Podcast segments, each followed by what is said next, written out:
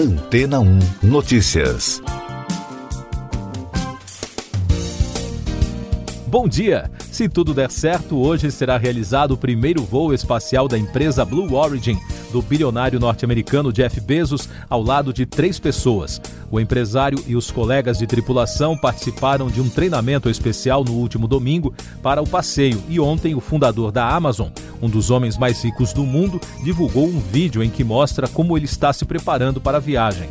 Fazem parte da tripulação a aviadora pioneira Wally Funk e o estudante Oliver Deming. Com Deming, de 18 anos, e Funk, aos 82 anos, a viagem ficará registrada por levar as pessoas mais nova e mais velha, respectivamente, ao espaço a bordo da New Shepard.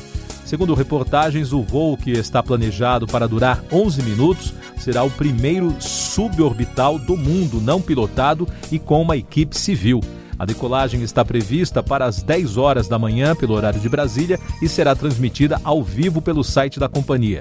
O lançamento será feito da plataforma 1 da Blue Origin no Texas, nos Estados Unidos, que fica a cerca de 32 quilômetros de uma pequena cidade chamada Van Horn, sem a presença de público. A viagem de Bezos será realizada nove dias depois de outro bilionário americano, proprietário da empresa Virgin Galactic, ir ao espaço no primeiro voo suborbital comercial em uma espaçonave. Richard Branson viajou com dois pilotos no foguete da empresa. Bezos fez uma rodada de entrevistas na televisão na segunda-feira. Ele afirmou aos jornalistas que está empolgado, mas não muito nervoso. Ele também buscou minimizar qualquer rivalidade com Branson, lembrando do cosmonauta soviético Yuri Gagarin, o primeiro ser humano que foi ao espaço em 1961. Os voos de Bezos e de seu rival representam dois marcos importantes na indústria do turismo espacial. E daqui a pouco você vai ouvir no podcast Antena 1 Notícias. Anvisa autoriza estudo de terceira dose da AstraZeneca. Governo de São Paulo anuncia a campanha anual de vacinação contra o coronavírus. Pedro Castilho é declarado presidente eleito do Peru a Anvisa liberou dois estudos clínicos no país. Um deles para uma pesquisa sobre uma terceira dose da vacina contra a Covid-19 da AstraZeneca e o outro para testes que avaliem a segurança e a eficácia do fármaco Proxalutamida. Os testes da vacina devem envolver 10 mil voluntários nos estados de São Paulo, Rio de Janeiro, Rio Grande do Sul, Bahia e Rio Grande do Norte. O secretário estadual de Saúde de São Paulo, Jean Gorenstein, disse na segunda-feira que o estado vai iniciar o ciclo de vacinação anual contra o coronavírus a partir do dia 17 de janeiro, assim como já acontece com o vírus H1N1 da gripe. Logo depois do anúncio, em nota, o Ministério da Saúde informou que até o momento não há evidência científica que confirme a necessidade de doses adicionais das vacinas anti-Covid. Pedro Castilho foi oficialmente declarado presidente do Peru na segunda-feira. A decisão foi confirmada pelo Júri Nacional de Eleições, a Corte Eleitoral do país, um mês e meio após as eleições de 6 de junho. A cerimônia de posse do presidente eleito peruano está marcada para 28 de julho. E a candidata derrotada à presidência do país, Keiko Fujimori, reconheceu a vitória de Pedro Castilho.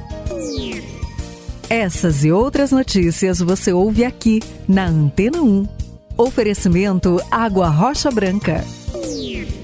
Eu sou João Carlos Santana e você está ouvindo o podcast Antena 1 Notícias. O Instituto Butantan liberou mais um lote com um milhão de doses da Coronavac. A entrega faz parte do segundo contrato com o governo federal de 54 milhões de doses do imunizante. O primeiro acordo incluiu a entrega de 46 milhões de doses. O Instituto pretende completar a entrega de 100 milhões de unidades até o próximo mês. Destaques internacionais: o Haiti terá um novo governo a partir desta terça-feira, liderado por Ariel Henry como primeiro-ministro. O político havia sido nomeado pelo ex-presidente Jovenel Moise pouco antes dele ser assassinado. Segundo uma fonte ouvida pela agência France Press, o novo governo não terá presidente e, por isso, terá de organizar novas eleições. A interrupção das negociações do programa nuclear iraniano até a posse do novo presidente Ebrahim Raisi em 5 de agosto deixou as equipes de inspetores da IEA em uma situação incômoda, afirmou o diretor-geral da Agência Internacional de Energia Atômica, Rafael Grossi, na segunda-feira, em entrevista no Rio de Janeiro durante uma visita ao país. Informações sobre a pandemia no mundo: o primeiro-ministro britânico Boris Johnson anunciou que todas as casas noturnas inglesas e outros estabelecimentos de grande porte deverão exigir que clientes apresentem prova de vacinação completa a partir do fim de setembro. Na segunda-feira foram realizados os primeiros eventos de música ao vivo sem restrições no Reino Unido. O nível de anticorpos contra a Covid-19 continua alto por pelo menos nove meses depois da infecção por SARS-CoV-2, tanto em pacientes sintomáticos quanto assintomáticos, revelou um estudo italiano. A pesquisa foi feita por um grupo de pesquisadores da Universidade de Pádua, em colaboração com o Imperial College de Londres e publicada na revista Nature. Meio Ambiente. Cientistas estão em alerta de olho nos eventos climáticos extremos da temporada, em especial a forte onda de calor que atinge o Canadá e Estados Unidos, as fortes chuvas que atingiram a Alemanha e o frio intenso no Brasil. Só na cidade de São Paulo, as baixas temperaturas já mataram 13 pessoas em situação de rua. Outro destaque relacionado ao tema, segundo o Instituto do Homem e Meio Ambiente da Amazônia, o Amazon, a Amazônia Legal brasileira registrou 8.381 quilômetros quadrados de desmatamento no acumulado dos últimos 11 meses. Os dados indicam a maior devastação para o período em 10 anos. Noticiário Econômico, o secretário de Energia Elétrica do Ministério de Minas e Energia, Cristiano Vieira, descartou a chance de racionamento no país. Em evento com empresários, ele disse na segunda-feira que, a depender da evolução das chuvas e do consumo de eletricidade, decisões difíceis têm que ser tomadas. Os reservatórios do Sudeste devem chegar em novembro com apenas 10,7% da capacidade. As ações europeias fecharam em queda de mais de 2% na segunda-feira, na pior sessão em nove meses, devido às preocupações de que a variante Delta do coronavírus, que é altamente contagiosa, possa interferir na recuperação econômica global. As ações de commodities, bancos e viagens despencaram mais de 3%.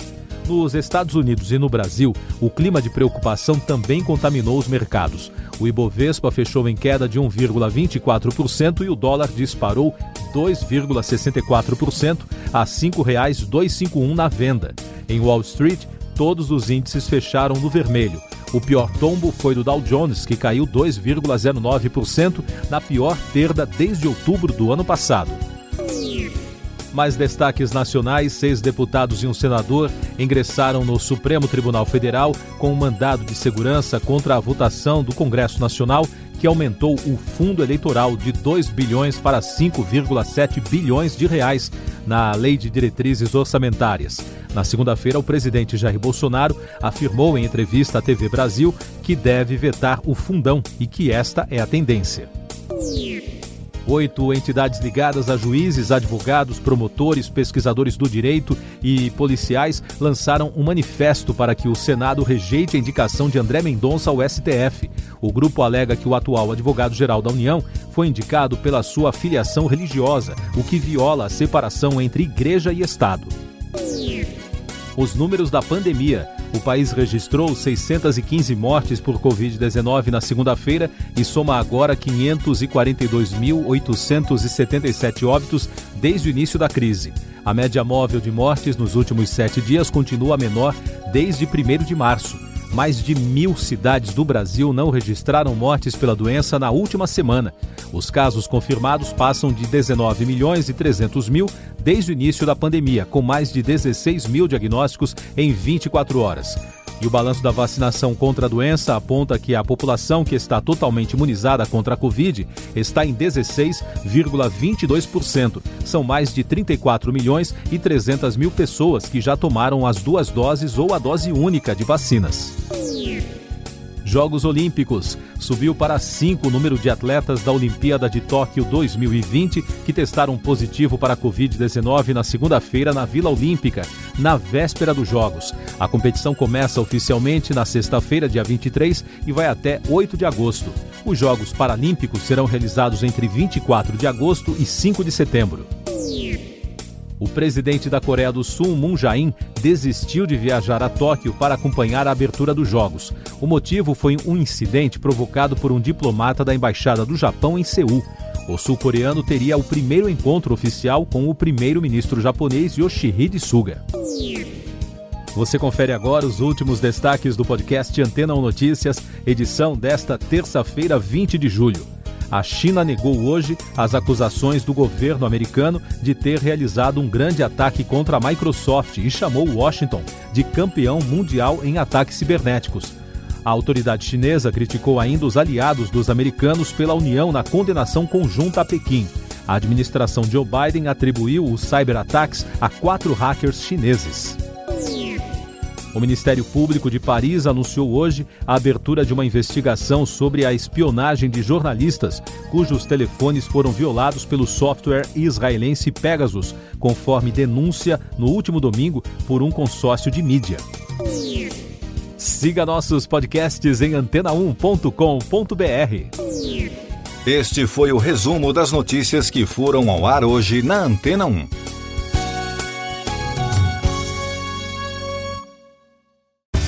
Depois de tanto conteúdo legal, que tal se hidratar com água rocha branca?